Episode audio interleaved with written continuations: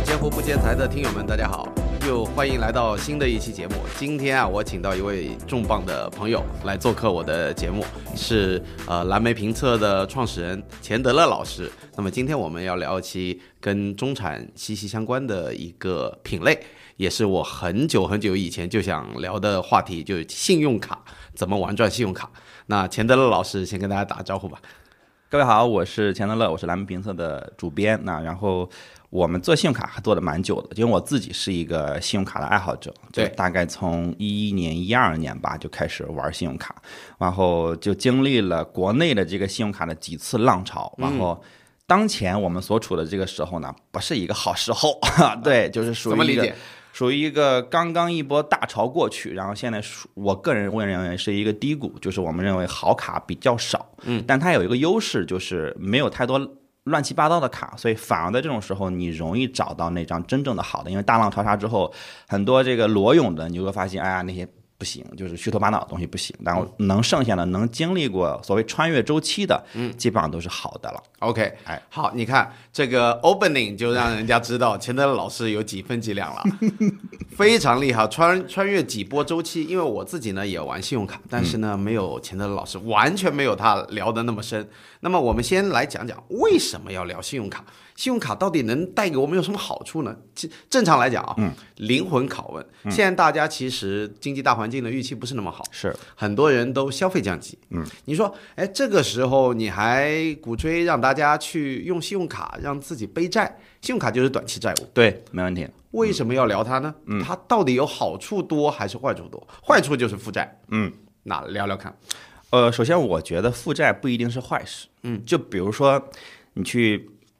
办车贷、办房贷，嗯，如果你之前没有任何的信用记录，其实它是有问题的。没错可能在国内这个问题比较少，但如果你在国外，你完全没有信用记录，基本上你去上来你就说我拿一个几百万的贷款，哇，这个事情是不可能的，因为寸步难行。对吧？因为你不可信，就是你没有一个履 履约的一个历史，那你不能证明你自己是一个可信的人。没错，所以我觉得，首先负债不是一个坏事，但是如果你的负债远大于你的还债能力，嗯，那当然是非常糟糕的。就很多人因为因此变成所谓卡奴嘛，嗯，我觉得这个是绝对绝对要避免的。如果你认为你完全控制不住你的双手，你认为银行给了你一百万的这个授信，那我一定要把它都花掉，嗯，我劝你远离它，就是你现在就不要往下听了，我先劝退，因为我是觉得，呃，消费是没有问题的，但是消费主义绝对是不可取的。没错。就我们先把价值观捋一下哈，然后我有没有薅过羊毛？我薅过羊毛，嗯，我薅过很长时间的羊毛，然后这个会觉得现在反思会觉得啊，收获了很多乐趣，但是浪费了大量的时间，嗯啊，就就我觉得这个是没有那么值得的。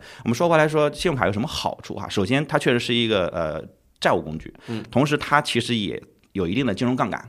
呃，因为什么？因为它首先它有一个最基本的这个所谓的权益或者能力，就是它有一个很长的免息还款周期。没错，哎，它说到点子上了。哎，它是一个短期的借贷工具，但它没有利息。你什么时候能有一个公呃能有一个贷款，让你能五十天、六十天，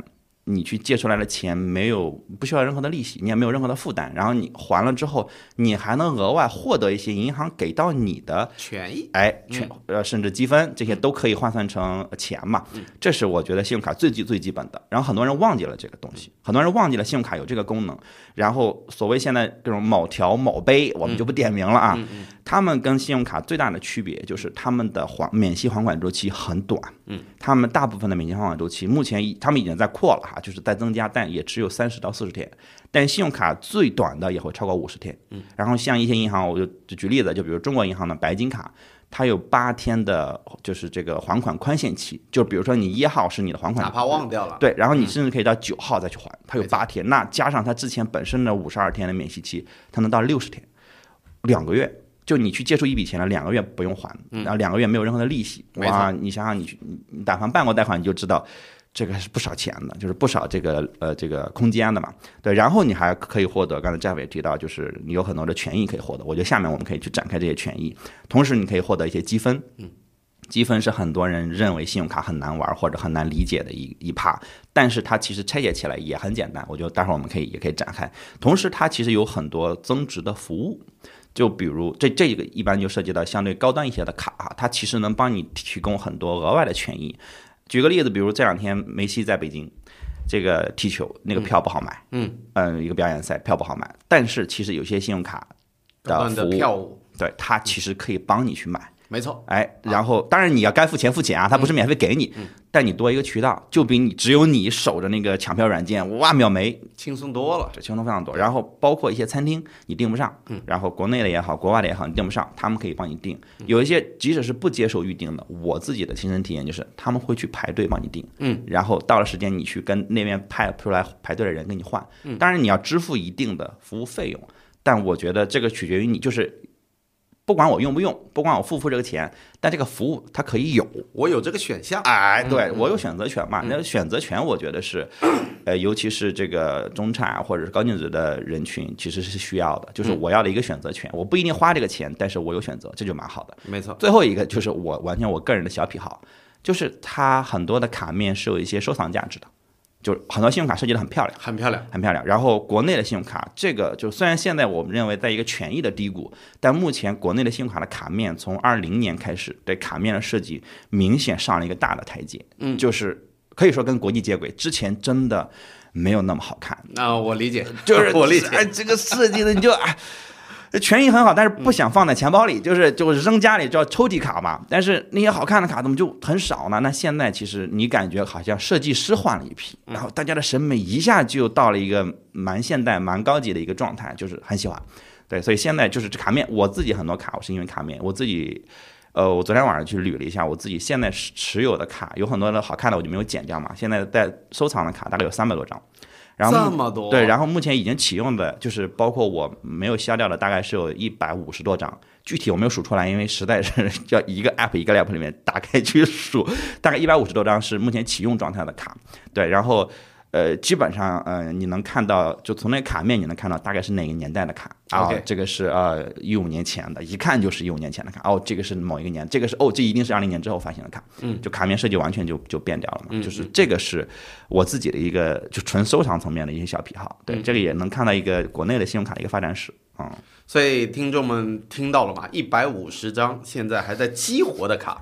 我自认为哦，玩了十几张卡，已经算是信用卡有一点积累的人群了啊，在大神面前，那那简直拿不出手。那么刚刚钱德勒老师聊到一个点啊，我觉得我已经非常清晰我们的用卡习惯，就是我们会用它的免息期。是，对吧？那么信用卡其实大家呃笼统的来分类的话，你可以把它分为使用它免息期的人群和使用它分期业务的人群。哎，反而是分期业务的是信用卡的主要的收入来源，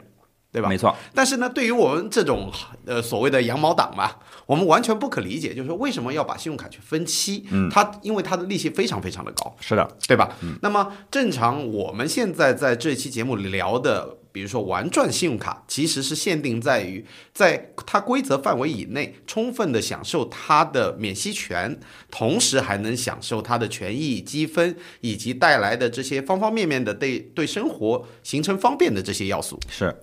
对吧？那么我觉得，呃，信用卡如果聊到我们能到生活方便这一层面，其实它是有一定门槛。是的，它不是说你大学刚毕业，你直接去，呃，可能也可以，这叫入门级。对就是说你刚刚大学刚毕业的时候，可能只能升到金卡层次，是然后随着升级打怪，金卡再到小白金、大白金，再到刚刚钱德勒老师说的，想把钱包里拿出来亮瞎人眼睛的黑卡级别对，啊，这个可能就是少数人的快乐了。是那么呃，我们来探讨一下，到底这个级别该怎么分类？嗯，入门级、中级，它需要达到什么样的条件？我们笼统的讲一讲。OK，呃，我我自己是这么分的哈，因为我们每年都在写信用卡评测的文章嘛，就是也每年也去试图把这个事情讲得更简单清楚一点。我现在就分三类，叫普通卡、呃高端卡和顶级卡。嗯啊。顶，我我们就从上往下讲，顶级卡蛮好理解，就刚才 Jeff 说的，呃，这些黑卡的这些级别，这种的门槛，整容整容门槛一般是很高的，往往要求你的身，就是你的资产至少在千万以上，甚至大部分的真正的所谓好的黑卡，要求你的现金在千万以上。嗯，我觉得现金千万跟资产千万这是完全两完码事不一样。就不认你的房，那个意思啊，就不认你的贷，不认你的房，然后就只看你现金，能拿出千万现金的人，那一下这个范围就少了。四行人群，对，同时他要求你把钱存到我这儿，嗯，也就是说，如果我现在是招行的客户，我想办一张浦发的顶级卡，嗯，我得做一个搬砖的行为，我得把我的钱挪出来。但挪钱这个事情其实会有很大的损失，因为我可能在那边买了理财，我可能在那边买了就各种东西。我一进一出，这中间在那边存了几个月，万一没有有一个这个这个收益差，哇，可能这张卡的年费两三万，但我这一挪，可能损失十几万是有的。没错，哎，但是有些人就是乐意，就不在乎，所以这群人其实就少之又少，啊，然后真正的顶级卡持卡人是蛮少的。他不仅仅是看卡面，因为有一些卡它其实会所谓放水嘛，就是给你，但这种卡往往不会有很高的权益，嗯，它，但它同时伴随着很高昂的年费，这纯粹就是为了面子了。我觉得没有任何的必要，你完全可以淘宝九块九就定制一张你最喜欢的黑卡，也写上你的名字。就如果你想只是亮瞎眼的话，你把你的这个车钥匙换成兰博基尼的也没有问题。这也行。有有这样的，而且他们做的很好，他们真的是用就就钛啊什么的 硅金属给你做。对，万能的淘宝啊，对对对，然后就是呃，这是顶级卡，然后我其实最关注的主要是中间的这一部分的高端卡，我们叫它说白金或者白金到钛金，类似于这样的一个级别。然后呃普通卡其实就是 Jeff 刚才提到，比如你刚毕业，然后我其实可能不要求你任何的资产证明，你只要记录对，然后你只要满了十八岁，你可能在网上点一下，OK 下卡了。这种大部分卡都是属于金普卡的这种级别，它的最大的一个呃表现就是它几乎没有任何的权益。我觉得最多就到美团自由，哎，对，就是或者说点个外卖减两块，对对对对差不多就这样，叫个闪送减五块，就类似于这种。然后他也不会是每天给你这个券儿，可能你得抢一下，就这么多。对，然后你得抢，然后十点钟定闹钟就哇抢就秒没也是类似于这种。然后真正的所所谓有权益的，然后有服务的，然后也有积分价值的。基本上都是高端卡了，对，就普卡也基本上没有积分价值，就是你有积分，但是这个积分只能换柴米油盐啊，这个绝对是呃打煤油，就是不要做这样的事情，就是它的利率呃汇率会非常非常的差，就是换柴米油盐，就是不要做，我宁愿积分烂掉也不会，就是我也不能让他去换这些东西，对，然后但大部分时候我们在聊的所谓信用卡，就是所有玩卡的人玩的，终端。呃，百分之九十就是高端卡，嗯。啊，然后顶级卡非常少，金普卡没什么好聊的，嗯，对，但是金普卡也不是没有存在的必要，因为呃，其实银行也要看你的一个你的呃记录嘛。来，履约记录或者你的消费能力，你要先证明你有这个消费能力，对，所以你刚刚开始毕业，你说啊，我上来就要一张正经的白金卡，我要好的。啊，银行大概率是不给你的，然后他们的准入门槛大概率是要要你有一个稳定的收入，同时需要你一定的，比如存款，可能比如招行的准入版，嗯，准入门槛是比较标准的哈，就是他招行所有的白金卡准入门槛要求你大概有五十万的现金存款，没错，或者你有大概税后一万五千块钱左右的收入，这其实呃很多银行比这高，比这个低，但是很很多银行比较高，比这个低对，但是它大概就是这个一个水平，然后大家可以对号入座，然后有些时候会放水，嗯，就是巧了钻进去了，嗯，比如啊一五一六年的时候，当时有那个浦发的叫 A 一百特别火，嗯，然后很多人想办，然后当时我也在就我我们公司内部说，我说这张卡可以办，大家推荐大家办。对，就是，但是忘了加自己推荐链接，所以好多人办了，我也没拿到那个佣金，就是现在就不要回想了，损失了几个亿。然后呢，我们当时公司的很多高管也升了，因为他当时可以网申，然后很多就是实习生什么一起升，我们很多高管都被直接的拒了，就秒拒，提交完直接发短信过来啊，对不起，你的评分综合评分不足，巴拉巴拉。很多实习生啊，他都没有工作，秒过。我们当时就说了一个，就是有一个给浦发起了一个昵称啊，就是不是得罪浦发的意思啊，就是叫猴子行，说是猴子在审核，就是你怎么你不看一眼的吗？就不就秒过，然后实习生秒过，然后高管秒拒，对，那个是算放水，对啊，但是呢，呃，后面其实他们有一些，如果你的刷卡不规范，或者说你没有到银行所期待，他会就不给你续卡了，就五年到期之后，你会发现，哎，我这张卡怎么没有给我续？他有这样的一个行为。但基本上准入门槛标准是差不太多，就这么一个水平。嗯嗯，对我我觉得门槛是好的。嗯，因为是为了保护已有的持卡人。嗯，就是如果一个卡它有它的权益、它的积分，一定是有对银行来讲一种成本嘛。当当我的人群，我的这个持卡人过于的多，大家都来用这些权益的时候，哇，那我一定是入不敷出的。而且成本太高了。太高了，就是这些东西，你看的是权益是免费用，但都是他从第三方采购的，没错，要不然说接送机你是免费做了，嗯，那我得付给这个供应商五十一百的这个钱，那我发现哇，大部分人都在用，但哎，他们也不分期，嗯。啊，他们也不逾期，他们什么都，他们甚至也不在我这儿拿这张卡消费，嗯。啊，那这个事儿就不合适，那。每年他们会有一个更新权益的窗口期嘛，那可能就会叫所谓缩水，嗯，就是温暖升级，然后就 权益就没有了嘛。暖掉了。哎，对，就刚才 我们提到这张普发一百，其实就一定程度上存在这个问题。它从一五一六年开始放水，就是审核开始明显松手，然后到现在，其实它的权益比当年已经差了非常非常多了。OK，嗯，OK。那么刚刚我想补充一点啊，就是关于对于呃初入职场的呃用户，或者是说大学生。大学生可能呃，就是钱德老师也说了，就是说我们这些积分可能没什么用，嗯，或者说也没有什么权益。但是呢，这其实是让你养成一个定期有一个还款意识，同时有一个借免费的资金的这样一个消费习惯。对，我觉得养成这个习惯特别重要。是一旦你步入职场的时候，比如说现在，如果我们我们可能受众这里啊、呃相对来讲啊收入还可以，嗯，都能达到中产的级别吧。是。那么大部分的听友们呢，如果你第一份工作能找到一个呃还 OK 的工作的话，基本上可能就已经能进入到终端卡的一个门槛了。对，对吧？因为公司提供一个收入证明，或者说像银行，他们最喜欢审核。我们刚刚讲的审核机制里面，关于这种什么事业单位啊、哎国企啊，对对对只要你拿出来，基本上下卡概率大大提升。是的，是的，对，对吧？所以这个就是说体制内的好处，在金融上面也是应用的。那么，当你进入到这样的一个工作初期的时候，你可能就可以把你的那张普卡、金卡开始升级。对，啊，那你权益就慢慢一路升级打怪一样就可以开始了，直到你需要搬砖的那一天。哎，对的，对的，对的，对的，对的。我是觉得搬砖啊，可能就是大家，我就完全就是个人考虑个人，然后这个一般来讲得非常非常喜欢，才会说搬这种千万级别的砖。嗯。啊、才会。对我身边有特别多这种，就是前两天还有一个朋友说，我想办那个浦发的那张超白，然后我说，他问我多少钱，我说我我有朋友在那个 浦发，我可以帮你问一问，可能就四五百万。嗯，他说我要是办一千万，能不能少存一段时间？嗯，我说咱们至于吗？他说这搬都搬了，对吧？我就想就是你存六个月，那你能不能存三个月就能下这张卡？我想要这张卡呀，就特别想要。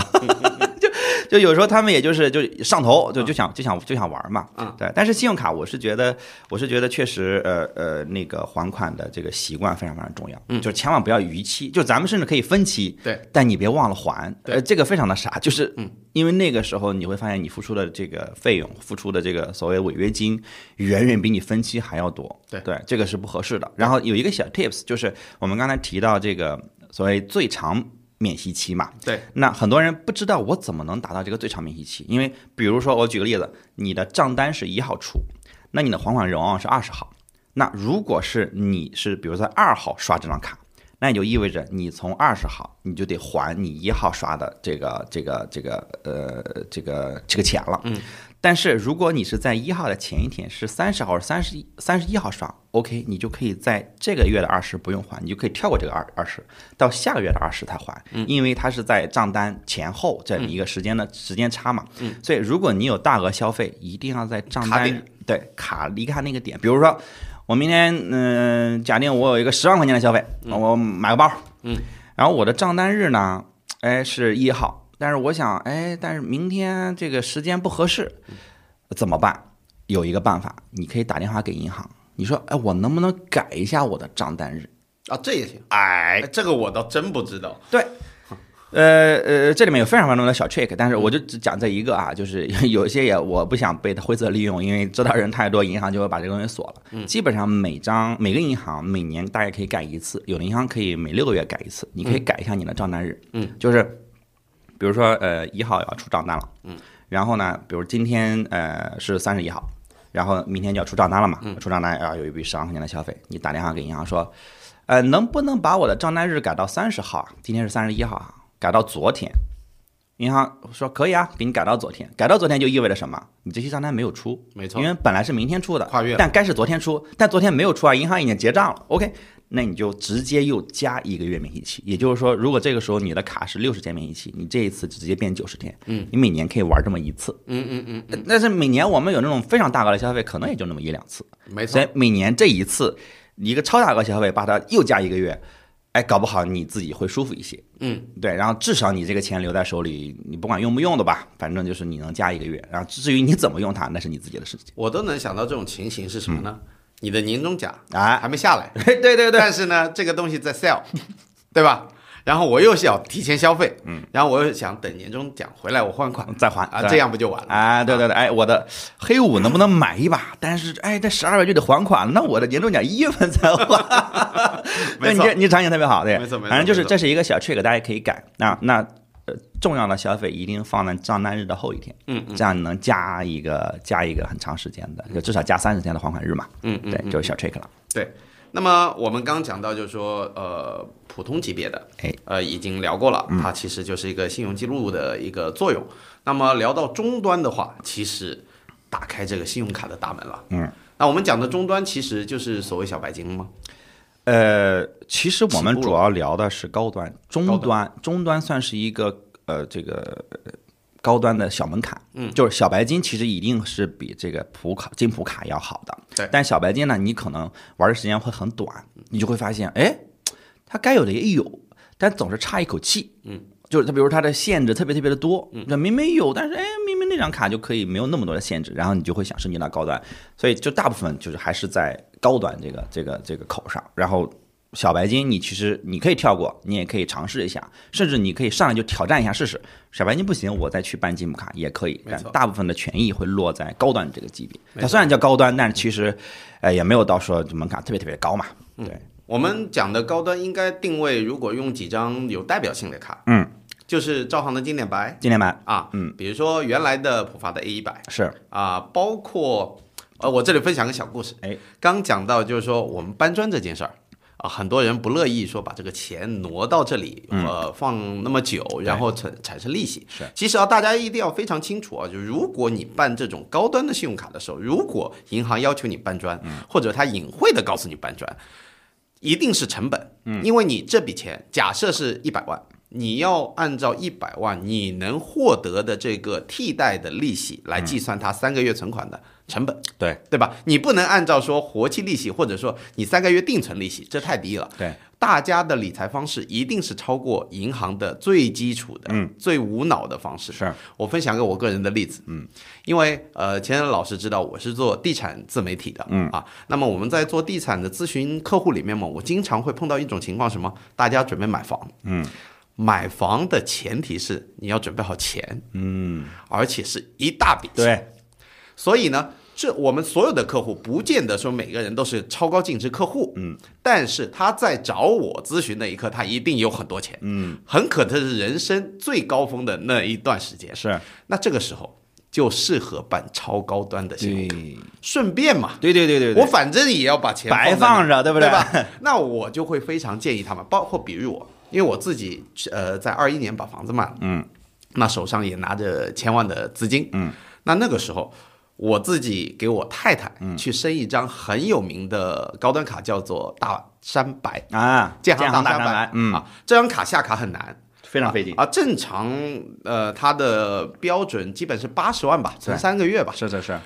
搞笑的是什么呢？就是我们把千万的资金提前跟客户经理讲好，嗯，我说我们要下这张卡，嗯，然后我们把钱放在这儿，嗯，能不能过？嗯，他说您可以在一个月之内，嗯，成为四行客户，哎，因为他按日均来算的。日均六百万以上，嗯。就是四行，嗯，那么就是我们把钱挪过去，我们花了十八天，嗯，然后在十八天里面买了一个，那个时候我记得当时我看了一下债市，刚好经历过了一段去年的一个债市的波动，就是理财呃负收益的那段时间，我不知道钱江老师知不知道，嗯。好，经过之后，我觉得说啊，买债应该很稳，嗯，然后那段时间我就买了一个短期的债券基金，嗯，而且它的比如说赎回的扣的点数比较少，OK，对吧？呃我就把它算好本，那也是成本。那，是很大的成本，哎对的。吧？你你举个例子，一千万的零点二五，那就是很多钱，很多了，对不对？所以我就把这些所有的时间算好了之后，我把钱放到了建行买了个理财哎，然后十八天之后，建行大三百直接就给我太太了。那。我都同时那段时间，因为它是债市的低谷期往上反弹，嗯，我十八天我还拿了大概零点九的理财回报。哇，那很好呀，啊。所以就说在这段时间把理财赚了，嗯，同时把卡下了，嗯，一举两得了。哎，这个好啊，，所以大家听友们就是可以呃参考一下我这个方式啊，嗯就是如果你有大额的资金，比如说你卖了房，或者说你的呃呃什么理财大额赎回刚到期，嗯然后下一步你还在等，比如说你不想进我们的大 A，在观望的时候，你就可以把高端的信用卡给下了。哎，对的，哎，这个确实是，这确实是，就是你找一个窗口期嘛，对呀、嗯嗯，硬搬确实是最硬核的一种方式太累了，对它确实它的损失。有些人就我就建议你不要算了，嗯就它是一个硬损，你损硬损 越算，你觉得，哎呦，这张卡到底合不合适啊？对吧？你还要交年费的嘛，嗯，对。然后确实就是利用一下这种小的窗口期是蛮好的，因为它正好那个时间是能对得上的嘛，一两个月、两三个月，然后而且你也不敢买长期的理财，其实本身你就是摆放着，对对吧？甚至很多人买房你你随时可能就要动用它。对啊，嗯对啊，你不敢锁锁死它嘛？哎，这个特别好，这个特别好，哎，我也学习了啊，因为我是完全没有，就是就就错过了这个，就对。我自己是硬搬砖搬过几张卡的，对。对，比如刚才你提到的有几张代表性的卡，其实像招行的，比如百富长，嗯，比如招行的钻石，嗯，这些其实也都算高端卡。但是，高端卡其实它有一个有一个范围哈，它有就高端卡里面的比较高端的，比如刚才说这两张就算，嗯对。然后呃高端卡比较嗯比较贴贴近底部的，比如。嗯，这个浦发一百其实也还算了，因为它虽然权益大幅度缩水，嗯，但它还是优于大部分所谓的那种白金卡，就是还是好好的我想到一张卡，嗯。就是底部吧，嗯，现在的白麒麟，啊，对对对对，交行的白麒麟算吧。对，现在算现在，而且金嗯啊，白精灵其实我我还在等，我不我不觉得交行就这么就把它放掉了吗？就太可惜了。对呀、它是交行的经典白啊啊，非常非常经典明星产品。对我非常喜欢，而且他在我们这儿拿，就是在蓝莓评测的评测里面，其实拿过几次冠军，嗯，就就是表现确实是蛮好的。而我自己也是长期的持卡人，对，当时我当时持卡持有它的最重要的原因就是它有境外的超红，就在境外十倍、二十倍的这个积分，哇，这太爽了！就出门就刷那一张，然后先把它刷满，刷到上限，然后我再会去刷别的卡。但是现在它的境外没有了，然后呃，国内的权益也一直在一直在减，我就不太明白他们是在换挡还是就正经的就在砍它。一个阵痛期，啊，对对对，因为因为交行其实现在缺一张代表性的这个呃好卡，就是这每每这些四大行，包括这个几个大的商行，每每一家其实都有自己的看家榨子机，没错说对，然后呃有多张的很少，就比如招行，招行就是多张。对，然后我觉得招行能做到这个，嗯，就是因为他们一直把门槛看得很死，嗯，从未缩呃放水。哎，这个非常非常的克制，这非常非常难。你知道，就当你发现市场这么好，然后你能克制住说啊，我不就是洗洗一波，我不割一波，没有，他们从来没有干过这种事儿。这个让人觉得就发自内心的觉得 respect 啊，没毛病初心维持的很好。啊，对对对对，而且他们一直很少发新卡对，啊，经典白算是中国第一张正经高端卡，就正经白金卡，经典白是中国第一张。而且经久不衰这张卡，啊，对，就它它它跳经典白一点毛病都没有。它虽然应该在它的生命中期了，就是末末期了嘛，因为它是双标卡，现在其实整个大趋势是大家把双标卡改成单标，然后就在我们聊的这这这一个月，就六月份，呃，百富长就招行那张百富长白金卡已经换单标了，就嗯，白金百富长，对你现在之前是银联和 A E 的双标，运动双标，从六月开始就只只发单标，老用户可以去换成那个单标，然后他给你发两张卡，呃不就发一张。就发一张，就发一张那就是 A E 了。对，就是 A E，因为 A E 现在在国内可以结算，可以人民币结算了嘛。就 OK A E 已经有拿到了国内的牌照，就是仅呃区别于银联的一个可以用人民币结算的这个呃，嗯就是结算结算系统或者结算公司。对，然后只有 A E 拿到了，然后像呃这个 Visa 和 Mastercard 其实还没有拿到那个牌照啊，应该嗯这让人挺意外的啊，反而是竟然是运通这么小众的一个可能是因为它可能就是因为它小众，啊，反正用的人也不多，对，所以它整个风险或者对金融系统的冲击应该是监管比较容易，对对对，最小的。你像 Visa 和 Mastercard 那个持卡的数量太大。太大了，完全完全可能，我觉得他们可能会担心对银联或者对整个国内的金融系统产生一个更大的冲击，可能 hold 不住。目前银呃 A E 明显没有产生这个所谓的冲击，因为很多人也会因为这个原因说，哎呀，我换了 A E 是不是就不不好用了，或者就没找不地方刷了。确实在线下会有这个问题，因为你能不能刷这张卡取决于那个 POS 机。对。有没有 AE 的通道？那国内大部分的 POS 机其实没有，你只能在一些相对对外的，就是对外国人，比如酒店外的，对，比如大酒店或者那种 SKP 这种大商场，对吧？就是恒隆这种大商场，那肯定可以刷 AE，刷国外的 AE。但是你如果去小卖部、去市场、超市，嗯，那我估计支付宝。对你只能去绑定支付宝，但这个也是 A E 的好处，就是它可以绑定支付宝、微信。对你其实刷起来，因为大家都是扫码的嘛，所以影响应该不会特别大。但我一直没有选择换，就他现在换，你还还给你送一些权益，是吧鼓励你去换。我一直没换，是因为我的招行的所有的卡的尾号都是四位六位一样的。嗯，啊，那这次换的时候他就不让我选了。嗯。哎，这尾号也是蛮重要的。对对对对对对对对。对，我的百夫长我是四个二，然后嗯，经典白是四个零，然后附属卡是四个九，我就看着就很爽。你知道，打开那个 app 说哇，零零零零一一二，我细节控。对对，我所有的卡我是从零到九，我是配齐的，是各各家银行打起来，然后就就不想换，因为我想说我四个二那张卡。而且这后四位一致是要加钱选号。呃，对吗？不是，招行不是，招行不是。对，是早期持卡人很少的时候，是一个隐藏的权益。OK，哎，你下了卡，你说哎四五八七，哎这啥？你说啊这尾号我不是很喜欢，啊哦有没有可能？他说你有没有什么中意的？你可以告诉我几个，然后我看能不能帮你申请。实际上第一个他一定能给你搞定。OK，但今天你不能，嗯啊，因为一个是持卡人太多了，而一个就是他们这个系统应该是升级过，再再一个就是换了 AE 之后可能流程变掉了。嗯，反正据我所知，我身边有些朋友换，去跟客服用各种方法去暗示啊，去明示啊，去威逼利诱都没有成功。对，那个卡就是随机的，OK，然后有一些人就只能说不停的消卡，丢啦挂失挂失挂失，一直就直到换到一张自己满意的位，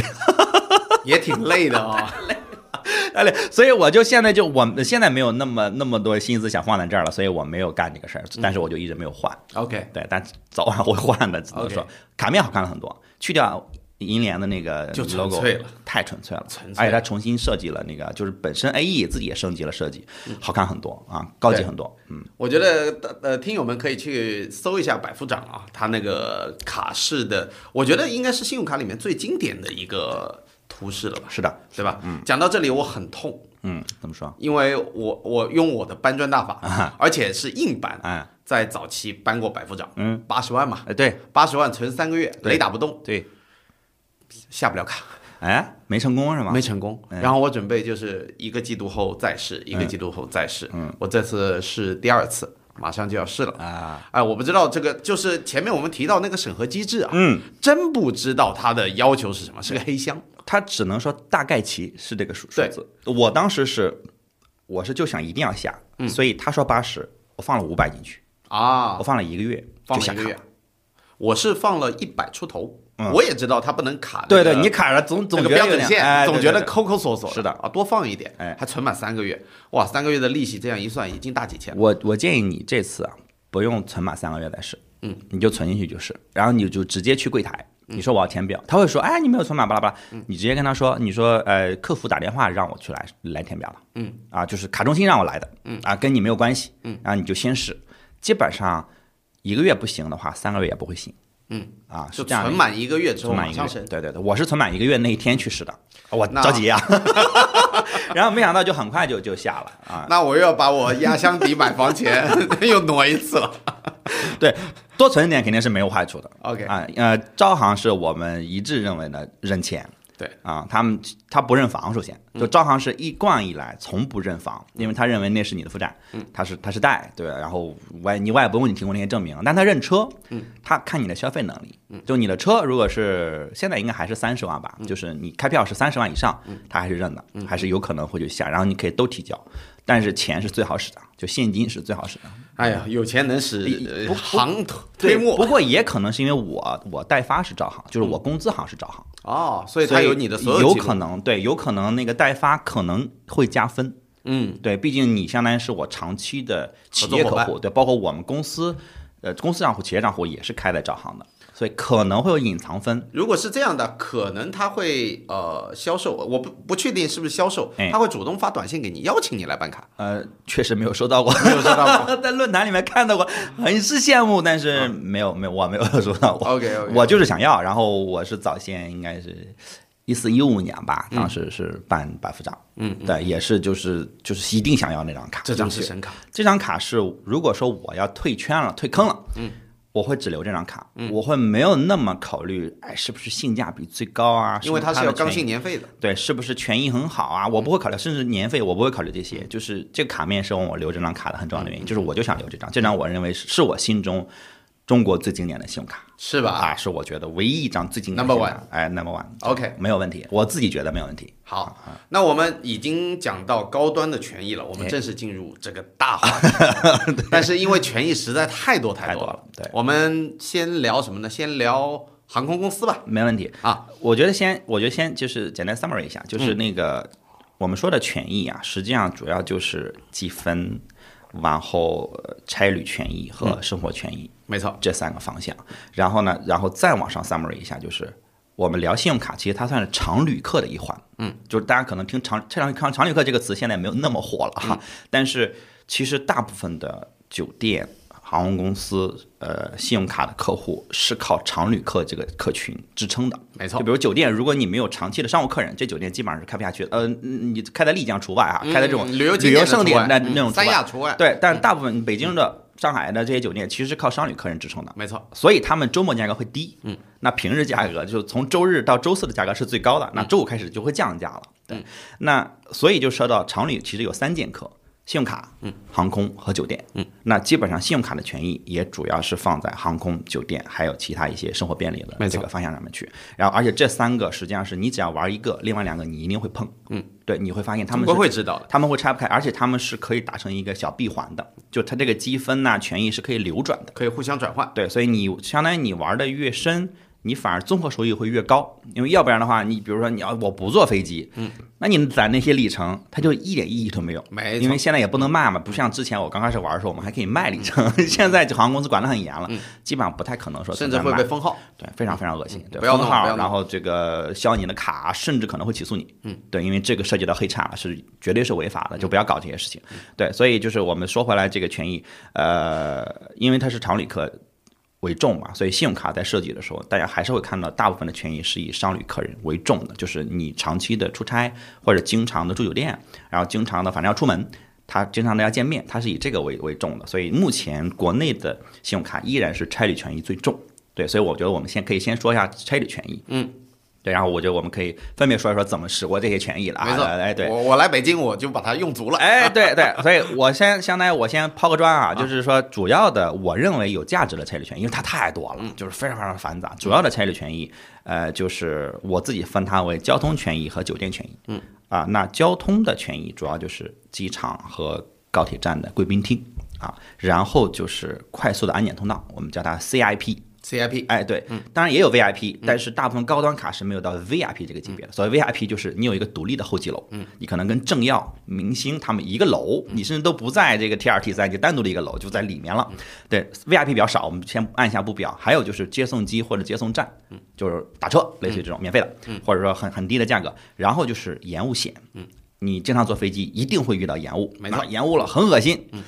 哎，我不能白恶心，哎，有没有可能给我一些补偿，或者给我是这个一些补贴，甚至你送我去住酒店，whatever 都好，对这些。然后酒店权益呢，主要就是，呃，你能匹配，所谓匹配就是送你别的酒店集团的呃高端的会籍，嗯，比如说你办了这张卡，你就可以成为万豪的白金卡，嗯，万豪白金卡自己自己住，你要一年住满五十万，嗯，呃，五十万还是挺费劲的，对，你不出差你根本办不到不，可能，你自己硬住，那我绝对不建议，根本办不到。我们经常到年底的时候，所谓刷房嘛，发现哎呦差八万，但是实在是也不出差了，那就自己找一个便宜的城市自己去，然后硬刷他八万。郑州，郑 对对，郑绝对是郑州，叫什么名字我有点忘了。郑州雅乐居圣地吧。啊郑州雅乐居应该是。啊，对。两三百块钱吧。对的，甚至我们会把那个那个身份证寄给郑州的朋友，让你去帮我开，我们就不去了。对，然后这个还有就是像你可以以一个相对优惠的价格订酒店，就他给你便宜，或者说嗯呃，就比如招行的三百加一百啊什么之类的。然后还有就是可以帮你升房，或者帮你送早餐，帮你送对送送酒廊，或者送一个比如 SPA 的券，就是类似于这种做增值的这种服务，但是免费送给你。基本上这就是我认为比较重要的差旅的权益了。没错，对，然后用的最多的一定是贵宾厅，因为你来回来去走，然后你想找一个地方休息一下，或者呃吃个饭，嗯，那贵宾厅一定是比较好的一个选择。对，然后它一定比你坐在外面可能要舒服一些。然后很多贵宾厅还有小车给你送到登机口，有时候就远机位真的就走起来还是挺恶心的。就那贵宾厅其实是比较多的，那大部分高端卡一定会送你那么几次。但现在呢，送的就比较少了，因为呃我这也是我为什么一直持有百夫长的原因，就是他送 PP 卡嘛，嗯，就是这个 PP 卡，就是我我个人认为它的贵宾厅的这个覆盖度比较，全球的覆盖度比较好，同时它的品质比较好，所以我一直呃拿这张卡，这也是一个蛮重要的原因。它的全称是什么？Priority。Priority Pass，Priority Pass。对，就 PP 我们可能得普及一下哎，对对对啊，对。因为这个知道的人可能比较少。是的，这个就是一个叫贵宾厅的，就叫嗯通行券，类似于，然后这个是算是一个组织或者一家公司，它去跟全球的机场和高铁站的既有的贵宾厅去谈合作，就是哎，我可能支付给你一个费用啊，然后你就可以让拥有这张卡的人、拥有这个会籍的人进入你的贵宾厅去使用。对，那至于能不能带人啊，能不能带几个人啊，那这个看你的这个你的卡的条件。哎，对对对，比如我刚才说的招行百夫长，嗯，它比较差的一个点就是它不能带人，要加钱，你只要带人二十六美金，嗯，呃，也带过，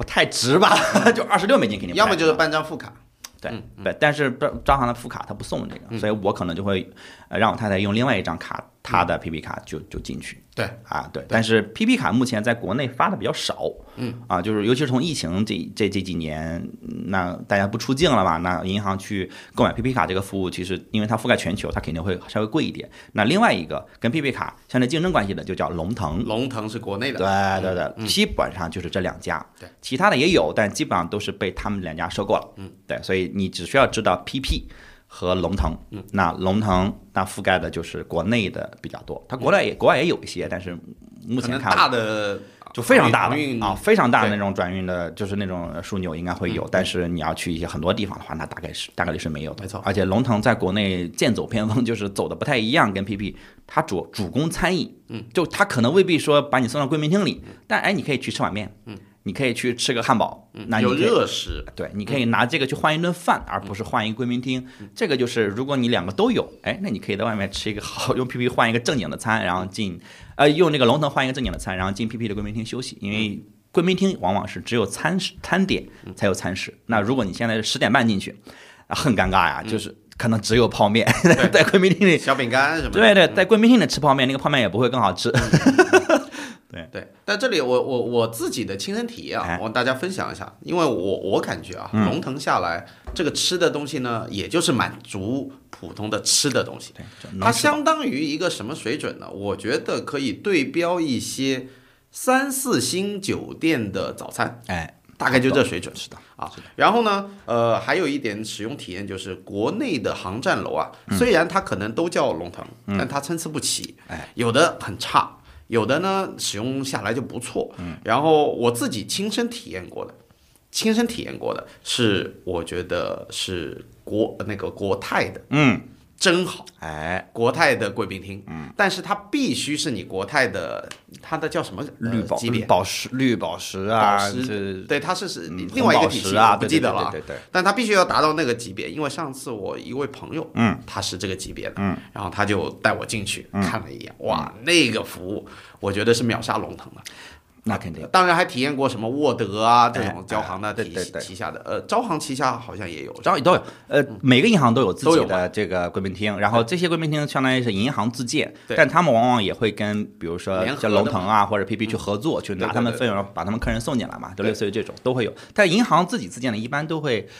呃，比较小，嗯啊，那餐食基本上，我我我经历过的大部分就是没有餐食，就是可能就是沙发，你坐那儿休息。嗯是，但好处是他人比较少，嗯，因为想吃饭的都会去有餐食的地方就吃了嘛，对对对对对所以那边往往就会比较安静，就纯休息嘛。对而且它会离登机口会更近一些。对，PP 我没有体验过，大山白刚下来送了两张 PP 卡，哎，对，还没没拿到机会去用呢。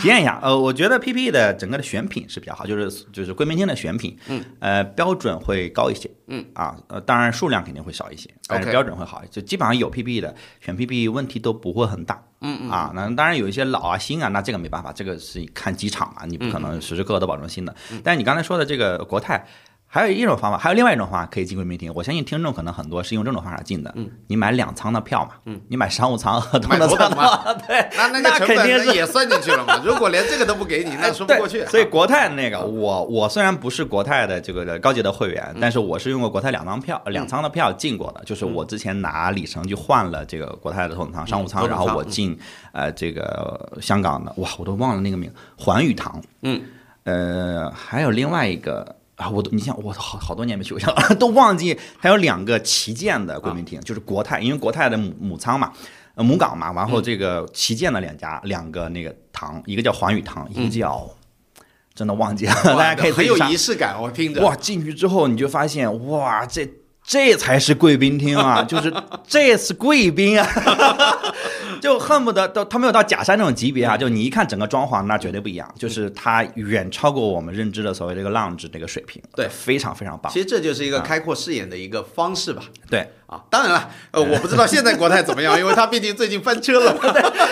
呃，我们不描啊，不描，单纯我觉得单纯说体验，就体验归体验嘛，嗯就是那个我们不不不帮他洗白或者什么的，我们不不评价这个东西。嗯对，但是当时我去的时候，我是震惊了，我我没有见过会用这种方式去做正经贵宾厅的，那是正经贵宾。然后包括香港还有另外一个，说到这个，还有另外一个就是蛮火的一个贵宾厅，就是 A E 自己的贵宾厅，就美国运通贵宾厅。OK，美国运通自己的 lounge。你想，美国运通自己是做旅旅行出身的嘛？对，他对旅行，他对差旅一直是要求这他的这他的基因，然后做的非常有意思。就它不是那种大，或者说就是那种豪华或者 fancy 没有，但你进去之后你觉得很现代，然后很舒服，然后包括它门口就是一个那个百夫长的头嘛，就是那个就就是那个香港机场，哎，就哎蛮有意思的。然后因为我是美国运通在的粉丝，那一定得去，就是虽然时间很短，对对，只在里面待了十五分钟，然后就喝了一杯酒就跑了。对，但它就他把把很大的这个位置做成吧台。但你可以点酒喝，然后有好多酒，就各种各样的酒，然后餐食一般。我我当时因为也不是饭点啊，就是简单简餐了一下，但是就很有趣，就是嗯，运通的这个这个明显跟其他的这个贵宾厅风格也不太一样。对，这这是贵宾厅定吧位？也不一样。对对对，这是贵宾厅。对，然后最我最常用的主要就是这个 CIP 了，就是快速安检，就是其实就是所谓的两仓安检。对基本上大部分银行呃大部分这个机场就会把所谓 CIP 跟两仓就合并了嘛，就是你可以呃买经济舱的票但你可以走头等舱的通道或者商务舱的通道，然后就比较快，就适合那种比较赶着时间的，或者说不太想太长时间在特别是带小孩儿的，对对对，然后很多的这个 CIP 通道是自带贵宾厅，嗯，就是你走这个 CIP，但是同时它有一个 CIP 专属的贵宾厅，比如北京、上海其实都有，然后呃呃，但相对比较简单啊，一般餐食也是有的，但它最方便的就是它的动线。你不需要说，哎，我在回，对，因为有些时候你去了这个 PP 的贵宾厅，他在六十号登机口，但我在十五号登机口登机，他又没有小车，这个时候你站在那个安检口，你就很，哎呀，去还是不去为什么？这么设计的？为什么我要在右边登机，我要去左边，就分秒走十分钟，这个还挺恶心的。有时候是是就是你你要是赶时间，就你没办法，你就只能朝登机口走了，你就放弃了嘛。所以我们现在主流的，像我们持的一百多张卡里面，嗯，CIP 的最好用的、权益最多的哪几张卡？基本上我们说到的高端卡，大部分都是有。CIP 啊权益的，而且基本上都可以带人，因为它这个对银行来讲成本没有那么高嘛，就是塞一个人到那个排队就是了。对。然后我最常用的就是用招行去去去去经典白。对，呃，经典白也有，然后百夫长也有，嗯嗯对我出门就带百夫长，然后你只要带百夫长就可以带人嘛，嗯嗯嗯，应可以带多个人，嗯。啊，我出差的时候带过四五个同事，嗯，都给过了，反正 OK 他也没有难为我。OK 但是我具体是能带几个人我不记得，好像能带三个还是怎么着，然后我就带人进去，然后就很方便，就是同事，比如咱俩出差，我就可以带你进去，然后对吧？你比如你没带卡或者你没有权益，嗯，然后很多人因为这个就会觉得，哦，之前我我我之前在上一家公司的时候，我带我老板出差，哎，带他。他他他腿不好，因为他腿崴了。我说走，我们走下一批啊，走了下一批人家看到说，哎，腿脚不好，小车过来，拉着，他说，哦，我头一次在机场坐轿车，然后拉到那个吃饭地方，吃完饭之后，然后人主动说我们要不要就是派车送你们去，而且他是我们在那吃着，他过来说我们要不要帮你们订个小车，我也没有遇到过这样的服务意识就上来了。他看到你的脚不好，他主动过来去服务，哇，然后他回来就说这是哪张卡？你告诉我，我要办这张卡。就是这种亲自体验过之后，这种体验就是感觉是不一样的，种草能力极强。没错，没啊错，这个就是说对我们生活带来极大的便利，是的，对吧？是的，那 CIP 我这里这里分享个小故事，你说，我这两年都不需要用 CIP，嗯，因为我带着只买两娃，哦，带着俩娃，基本上等同于半个 CIP 啊。啊，基本上在登机口的时候，人家看到你推着两个婴幼儿，哎，啊，基本上人家就给你头等舱的这个通行通道，是的，所以这两年我都没用它。特别是到了国外，嗯，特别到了国外，我这里倒不是说那个，我觉得说国内国外的月区别月亮亮啊，啊不是，但是呢，可能就是说国外有一些地方，它服务意识可能会更加的超前我们一点。是。啊。然后他看到，特别是对于妇女啊、婴儿啊，对，他照顾。相对弱势的群体吧。对对对对对，所以他就会主动的问你说，哎，你你们走这边，嗯。我们在排队的时候，他们你们走这边，是的。啊，所以这这这是个题外话啊。嗯，OK，讲到鉴于信用卡的话题呢非常的丰富，所以呢本期的内容呢就暂时的告一段落。如果你也觉得意犹未尽的话，欢迎关注“截胡不截财”的下期信用卡专题的内容。那我们下期见，拜拜。